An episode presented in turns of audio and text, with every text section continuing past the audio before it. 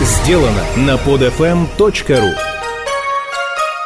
Здравствуйте, меня зовут Данил Антоненков. Представляю вашему вниманию очередную еженедельную подборку новостей. Сначала короткой строкой, ну а затем перейдем мы к рейтингу. Друзья, крепитесь, новостей набралось много. Студенты в Риме и Лондоне протестуют против реформы образования. Ранены десятки человек. В Италии учащиеся в ходе демонстрации взяли Колизей и Пизанскую башню. Отмечу, в России, где коммерциализируется среднее образование, население заняло пассивную позицию. Правительство России предлагает обменивать акции госкомпаний на акции зарубежных партнеров. Обмен может начаться с Роснефти и РЖД. Как видим, вот и определяются будущие хозяева госпакетов стратегических российских компаний.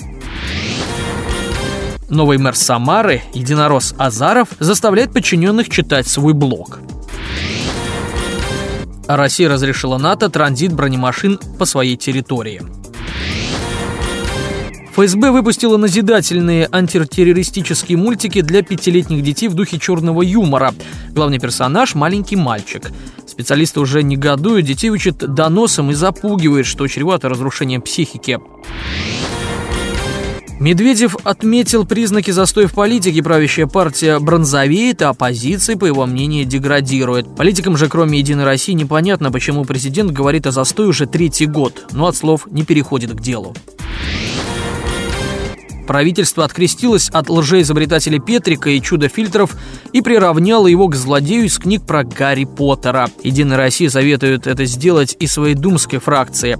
Напомню, с автором проекта «Чистая вода», который планировал выбить из бюджета сотни миллиардов рублей, значится Грызлов. Продукты в России дорожают в 6 раз быстрее, чем в ЕС. И это лишь по официальным данным российским чиновникам запретили общаться с Александром Лукашенко. В Ингушетии из гранатомета обстреляли Покровскую церковь. Это, видимо, чтобы мечети в Москве быстрее строились.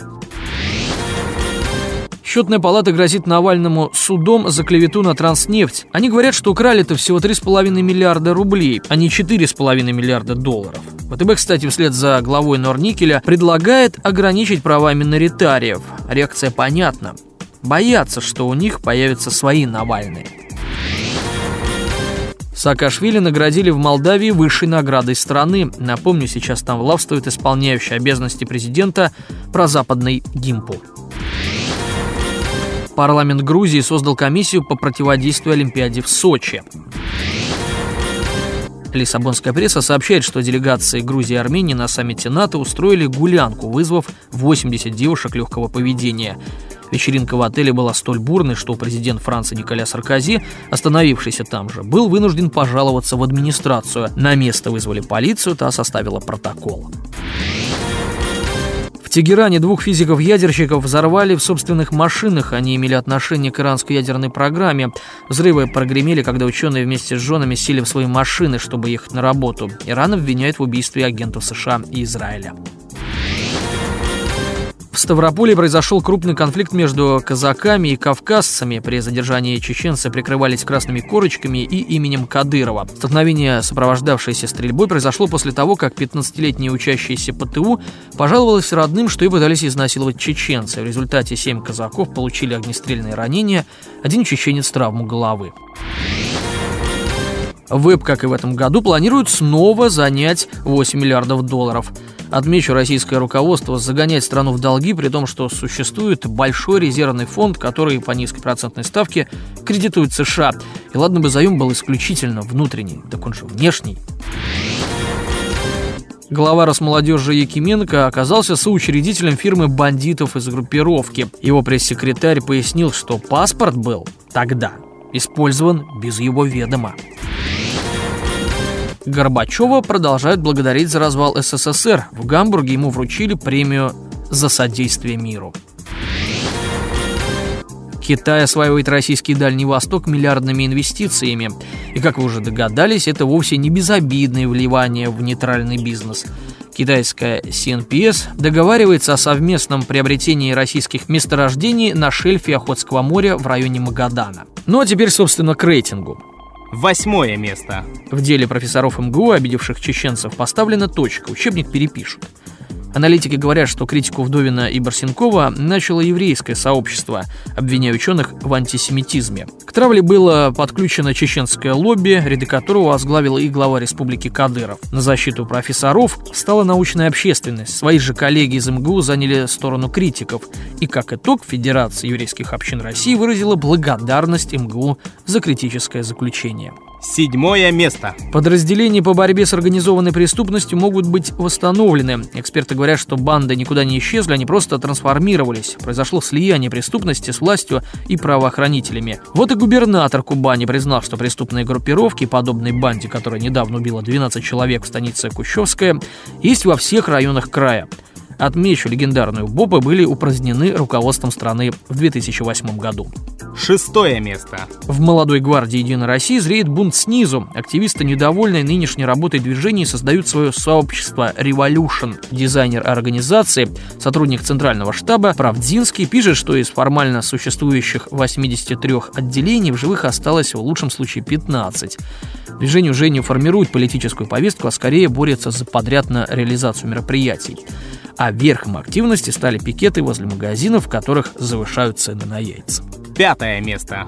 В России могут быть приняты законы, которые объявят НКВД преступной организацией и запретят умалчивание политических репрессий. Первое заседание президентского совета по правам человека под председательством Медведева будет посвящено в том числе десталинизации. Правозащитники предлагают полностью открыть советские архивы и провести суд над тоталитаризмом. Планируется, что заседание пройдет в январе 2011 года. Да, надо усилить самобичевание, выжечь патриотизм и гордость за страну. Ну и по ходу, конечно, помочь западным партнерам благом деле демонизации нашей страны в глазах мирового сообщества, а также подготовить платформу для выплат России надуманных репараций. ФСБ почему-то не разоблачается, вот мне непонятно. Но все это только приправа. В пятницу, 26 ноября, произошло ключевое показательное событие. Госдума постановила на официальном уровне, что польские офицеры были расстреляны под Катынью по приказу Сталина. За принятие документа проголосовали Единая Россия, Справедливая Россия и ЛДПР, что их и соответствующе характеризует.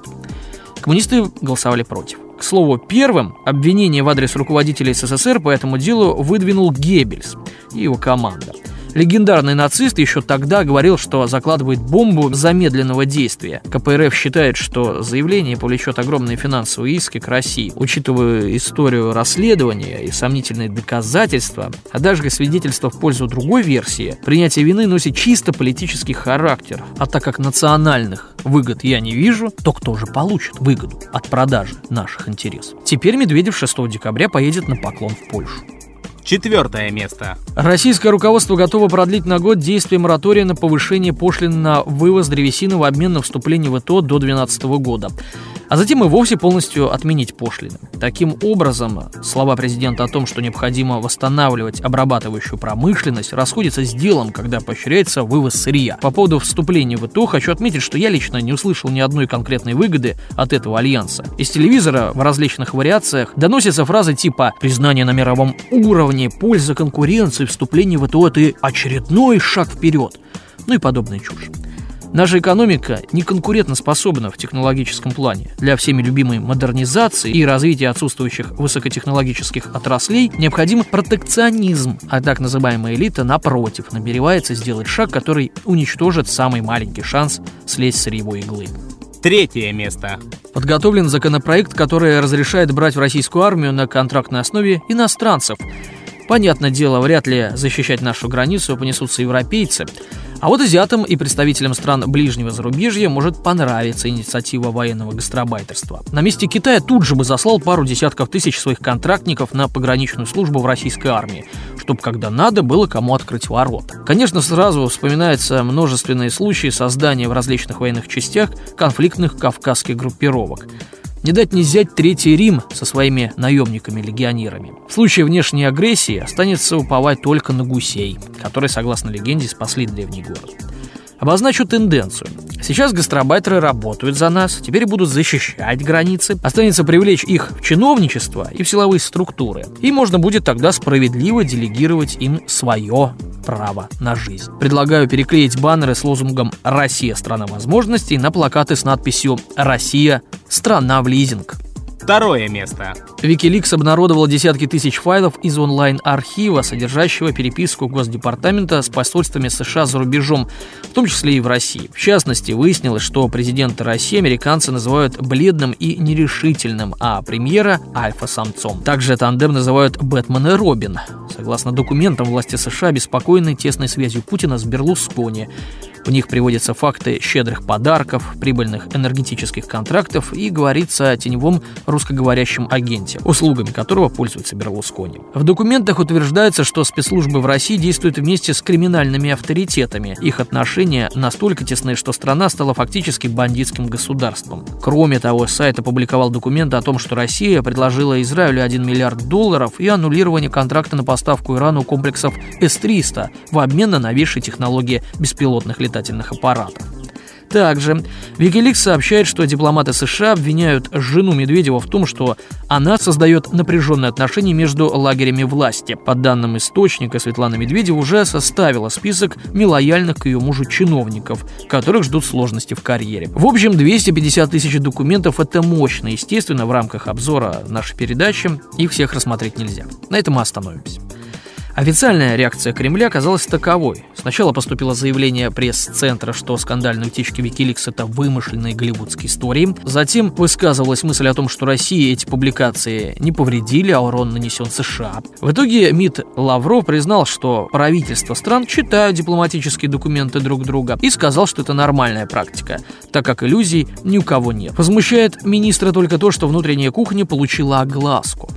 Таким образом, Лавров косвенно дал понять, что российское руководство, в том числе и МИД, знало о пикантной американской характеристике правящего российского тандема. Завершая тему, добавлю, что создатель Wikileaks пообещал переключиться в дальнейшем на банки, а Эквадор любезно предоставил ему политическое убежище. Первое место. Ну вот, немного утих шум вокруг военного конфликта между Южной и Северной Кореями. Конечно, у обычного человека непременно создастся впечатление, что КНДР с дуру, вот просто от безделия вдруг напал на южного соседа и вновь проявил необоснованную агрессию. Это закономерно, так как Северная Корея находится в информационном вакууме, а в то время как у Южной, а по большей части у США, в руках есть все самые сильные граммофоны планеты. Мы же будем рассматривать только факты, так сказать, сухой отстаток. Итак, После достаточно продолжительного относительно мирного сосуществования в марте происходит инцидент с крушением южнокорейского корвета Чхона. В комиссии по расследованию вошли союзник Южной Кореи США, а также лояльная Британия, Австралия и лишь относительно независимая Швеция. Северную Корею туда не взяли, хоть она и заявляла желание. Предсказуемо виновником гибели признали КНДР, при том, что доказательства были явно сомнительного происхождения. Второй момент, на который стоит обратить внимание – это постоянные совместные учения Южной Кореи и США. Только в этом году, перед недавним конфликтом, они прошли весной и летом. Также южане и без старших партнеров проводят учения. В одиночку. В частности, в конце мая, а последние, кстати, и вовсе привели к военному столкновению. Эти учения проходят непременно у границ КНДР, а мнение северного соседа засовывается подальше. Пхеньяну приходится каждый раз мобилизовать силы, потому как никто ему не гарантирует безопасность, кроме него самого. А когда таких провокаций в году это 4-5, то, как понимаете, это слегка нервирует. Итак, незадолго до инцидента Сеул признает провал так называемой мирной политики солнечного тепла. Затем проводит учения, да и не маленькие. В них задействовано 70 тысяч военнослужащих. Осуществляет обстрел, как заявляют северокорейцы, их морской территории. Южане в этом затем признались, но говорят, мол, западную сторону стреляют. КНДР отвечает артиллерийской атакой.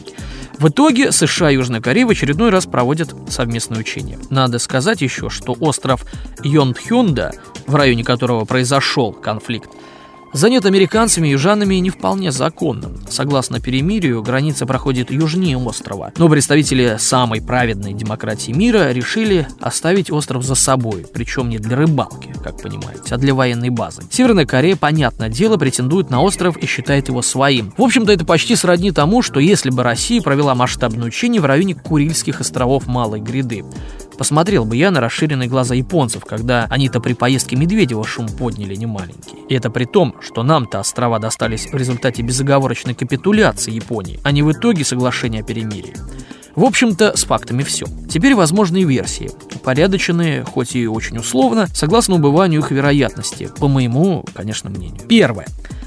США обеспокоены развитием ядерных технологий КНДР. Кроме заявлений самих северокорейцев о своих достижениях, в частности, об установке и запуске 2000 центрифуг, в пользу этой версии свидетельствует заявление американского ученого-атомщика Зигфрида Хекера, которого пустили на ядерные объекты в КНДР. Он был поражен сложностью этих объектов. Сюда же можно добавить документы Wikileaks, в которых говорится о том, что США, Китай, Южная Корея ведет переговоры о свержении режима КНДР и создании единой Кореи. Республиканец, кандидат кандидат в Маккейн, кстати, уже заявил о целесообразности падения режима Северной Кореи. Вторая версия, которая состоит из двух подверсий, она связана с военным финансированием Южной Кореи американцами – Долг Сеула, между прочим, напомню, 560 миллиардов долларов. Под вооружение выделяются большие суммы, надо показать, что потребность существует из-за реальной угрозы. Тогда либо эта провокация является результатом творчества самого Сеула, либо по наитию самих же американцев, потому как есть информация, что часть этих денег, налогоплательщиков, между прочим, неофициально возвращается в США, и таким образом либо спонсирует политические круги, либо просто проходит некую отмывку в такой своеобразной южнокорейской прачечной. Третья версия. Американцы в рамках честной конкурентной борьбы используют излюбленный метод экспорта нестабильности и дестабилизируют ситуацию в регионе, что влечет и экономические убытки. Азиатские рынки резко рухнули после военного конфликта, помните? Ну и четвертая версия агрессия Северной Кореи для увеличения напряженности и для того, чтобы сделать свою непредсказуемость элементом торговли. То есть в обмен на гарантии спокойствия в регионе требуют всякие гуманитарные помощи и субсидии. Версия маловероятная, так как могли бы просто обойтись какими-нибудь провокационными учениями без предупреждения наподобие южнокорейских, тестовыми запусками ракет или же очередными заявлениями о создании атомной бомбы непосредственно военная конфронтация здесь выглядит не вполне логичной. С вами был Данил Антоненков. Надеюсь, очередные пазлы заняли свои места. До следующей недели. Скачать другие выпуски этой программы и оставить комментарии вы можете на podfm.ru.